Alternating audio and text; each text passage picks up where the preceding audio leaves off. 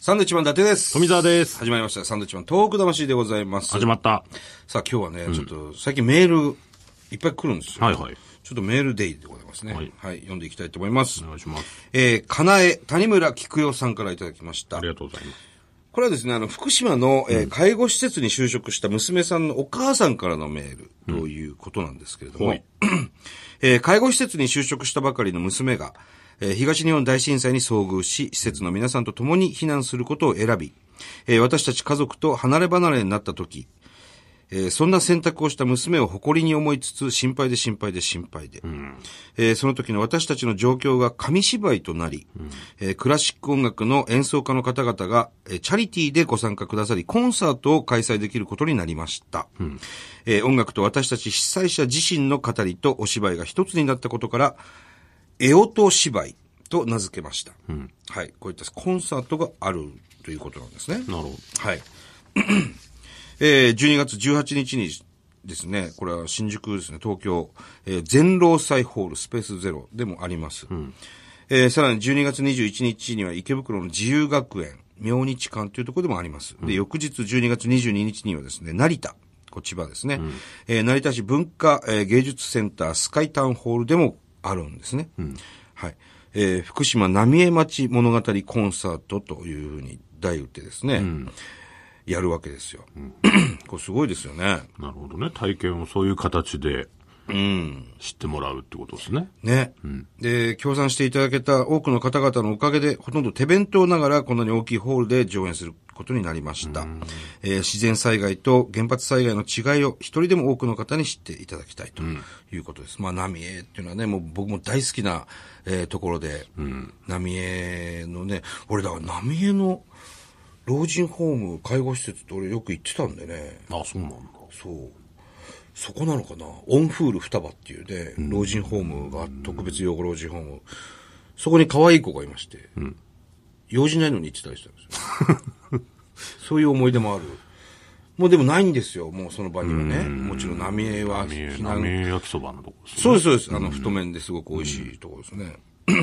えーふるさと浪江のためにですね、何かししたい思いを日本中のふるさとを持つ人々と一緒に感じたいと思っております。ということです。はい。えー詳しくはですね、えおと芝居で検索してホームページをご覧くださいと。えおと芝居。はいゲストの方も来ると。ゲストの方もいらっしゃいますね。あのー吉原理恵さん、これフルート吹く方。えーさ、さらにピアノ、新垣隆さん。あれ？新垣さんって、噂の、ちょっと噂にあったね。そうです、そうです。あの人ですよね、新垣さん。あの人です、新垣さん、はいいわゆるあの方ですね。うんあ、すごいですね。今、この、特に福島のね、原発によ原発事故によって、えー帰宅困難地域になったところがどんどんその、帰宅できるようになってきているわけですよ。もうね。だけど、帰らない人が多いと。帰る帰らないの問題がすごく多いと。今、町、町全体ではもう戻ってきてくださいっていう話になっているはずなんですが、もうね、こんだけ年数経っちゃうと、なかなか街としてね、機能ができないんじゃないかというとこですよね。まあでも6号線沿い、まあ要するに福島の沿岸の浜通り、6号線という大きな道路、国道があるんですけど、その6号線沿いにはですね、ファミリーレストランができたりとか、えーパチンコ屋さんができたりとか、あの、でっかいスーパーができたりとかね、あの、帰宅できる環境には整いつつあるんですよ。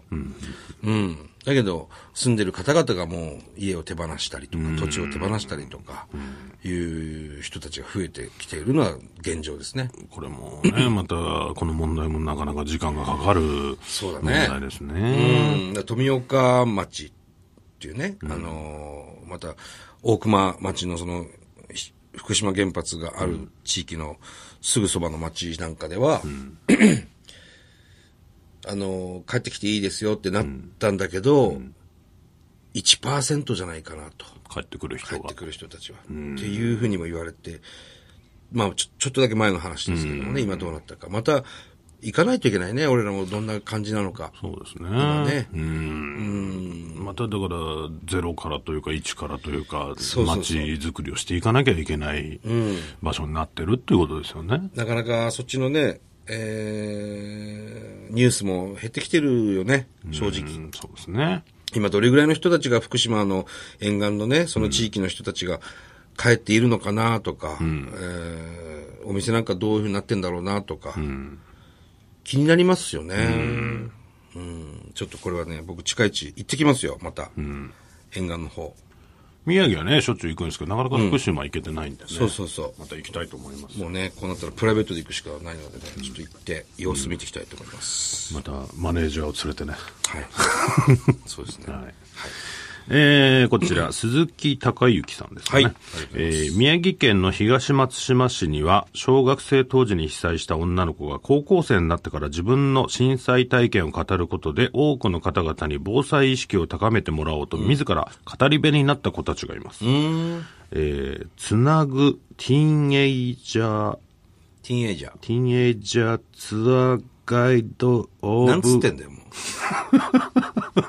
ちょっと英語で書いてあるんで、ティーンエイジャーでしょ？つなぐティーンエイジャーツアーガイドオブ東松島というチーム名で、うん通称 TTT と名乗っています。そう。えー2015年5月に前例のない高校生による被災地ガイドとしてデビューしたのは当時、えー東松島市立のびる小学校の6年生だった女子3人でした。えーパンサーの尾形君と同じ小学校で、お母さんが同級生の子もメンバーにいます。へー。立ち上げ当時はまだ16歳の高校2年生でメンタル的にも大変な負担だったため、話し出すとその度に泣いてばかりいました。しかしそれでも自分たちの活動の意義を信じてやめずに続けると言い続けてきました。えー初期メンバーは大学生になり、今では北海道から九州まで全国に出張公演で呼んでいただくほどになりましたほ。現在5人に。えー今月は熊本復興イベントでの出張公演で九州へ。えー新メンバーは小4被災の現高校2年生でまだ16歳ですと。こういう活動もある。なるほど。子供たちが立ち上がってるんだね。そうですね。これはいいニュースですね。うん。んなるほど、そういうまた経験した子供たちが大人になってね、学生になって被災地の情報をまた発信してくれてるわけか。そうですね。まあそういう子供たちの話は聞くだろうからね。またね。そうですね。これねうんまあ、当時はね、大変だったと思いますけども、話し出すとその度に泣いてばかりいましたですね。まあ、そもそも思い出したくないことではあるでしょうからね。それをこう振り絞って思い出して話をしてくださってるわけか。そうですね。うんまあ、そういうのを聞いて、えーまあ、何事もない、今はまだ何事もない地域の人たちもそういう備えをするとか、大きな役割を果たしてるんでしょうね。こういうことが必要なんだとかわかると思うんでね。うん。ああ、なるほど。そういう子がいるんだね。何かの機会があったらぜひ呼んでいただきたいですね。そうだね、どういうふうな話をして、またどういうリアクションなのか聞いてる人たちは、ね、気になりますけどね。つなぐティーンエイジャーツアーガイドオブ東松島というチームでございます。なるほど。はい多分、そのパンサーの尾形くんよりはちゃんとした活動してると思いますよ。まあ、ちゃんと喋れると思いますよね。ね、うん。あいつはもう勢いですからね。もうね、何言ってるかわかんない時ありますわからないですからね。えうん、なるほど。素晴らしい。はいさあ、続きましてこちら。えー海氷丸と申します。これ、海氷丸でよろしいでしょうかね。えー僕は数ヶ月前からバックパッキングで、えー今はアメリカのテネシー州に来ております。アメリカにはい。話は変わりますが、もう早速変わります。変わるんだ2行目で変わるんですよ、話ね。えー震災当時学生だった僕は2ヶ月後に休学申請をして東松島のボランティアに参加したことがあります。えー個人で立ち上げた団体に参加、人数も少なかったのですが、ボランティアセンターでは受け入れられない仕事を受けておりました。例えば、えー畑のヘドロの書き出し、えー幼稚園の遊び場の柵の設置、えー錆びて腐った塀を取り壊したりということをしてた、してくれてたんですね。えー当時はやはりよそ者がという感じが強く、あまりよく思われていないように感じたのを覚えております。ああ、そんな風に思ったか。えーしかしだんだんと心を開いていただき、うちの畑もやってくれないか、といった依頼もどんどんと増えてきました。えー僕は学生だったこともあり、1ヶ月ちょっとで帰ってきてしまったのですが、夏休みにまた2ヶ月参加したり、えー翌年も同級生を誘って参加したりしました。すごいな。えーもちろん耳を塞ぎたくなるようなつ辛い出来事もたくさん見聞きしました。えー中でも辛かったのが、伸びる小学校の体育館の泥出し作業。伸びる小学校までの道のりには、えー、ねじり切れた線路、えー、時計も震災当時の時間で止まり、窓は割れ、多くの方々が亡くなったことが一目でわかります。ヘドロの溜まった床には、えーマットが敷き詰められ、一時的に遺体の安置場所にもなっていたことも聞かされ、えーどれもこれも東京にいるだけじゃ知ることの得ない、事実、光景ばかりでした。えー震災、津波の衝撃、自然の力、人の力とたくさんのことを感じ、自分だけじゃ処理しきれない感情になったのがとても心に残っています。ということですね。うーん学生時代に、こうやってね、参加してくれて、何度も何度も来てくれたんだ。海氷丸さん。なんだろう、あのーなんでそんなこの番組って、リスナー海外にいる人多いんですかね？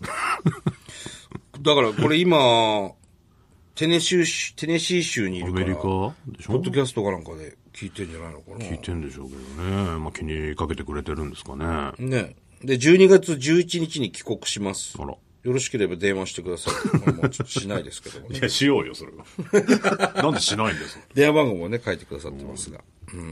この番組、だからあれでしょ、電話代ものすごい高いでしょ。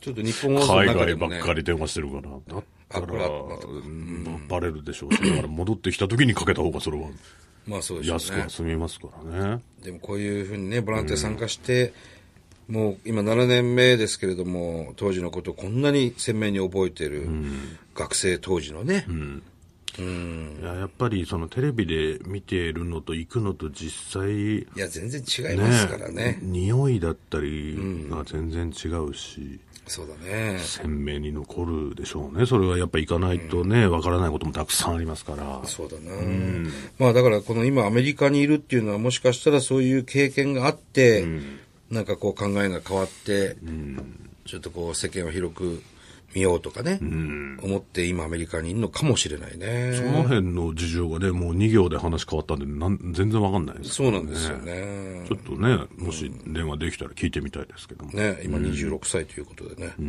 まあぜひあの、日本に帰国した際には東にま松島の方にね、また行ってみてくださいよ。まあ当時とはもう今全然違うようにね、綺麗になってますし、あの、名物の海苔うどんなんかもぜひ食べていただいてね。まあ当時は、ボランティアのしてる頃はそんな状況にはならなかったでしょうから。だからね、一回そういうとこ行ってたら絶対気になるでしょうしね。いや、ものすごい気になってると思うよ。うん。それ多分当たり前だし、それまでにほら、東北に訪れたことない人たちもたくさんいたわけで、もう、東松島のイメージって言うと、もうあれだっていうイメージの人もたくさんなっちゃってるでしょうからねいるだろうしね。ぜひ旅行でね、次は来てほしいですね。ね、ボランティアの皆さんのおかげ、そして地元の人たちの頑張りによって今こういう風になりましたっていうのをね、見せてあげたいねだ。からね、恩返ししたいっていう方多いですからね。すごく多いですよ。本当に。だからまた来てくださいと、ボランティアの人たち。あの、遊びに来てくださいと、絶対に満足して返しますからっていう人たちの人たちすごく多いんでね。ぜひぜひ、海氷丸さんも訪れてほしいですね。はい東松島行ってみてください。この子もそうですね、あの、パンサーの尾形くんよりも、ちゃんと考えてますね。被災地のことをね。そうですね。すごく考えてくれてますね。うん。ありがとうございます。ありがとうございますはい。いいですね。なんか本当にこういう番組なんですよ、これ。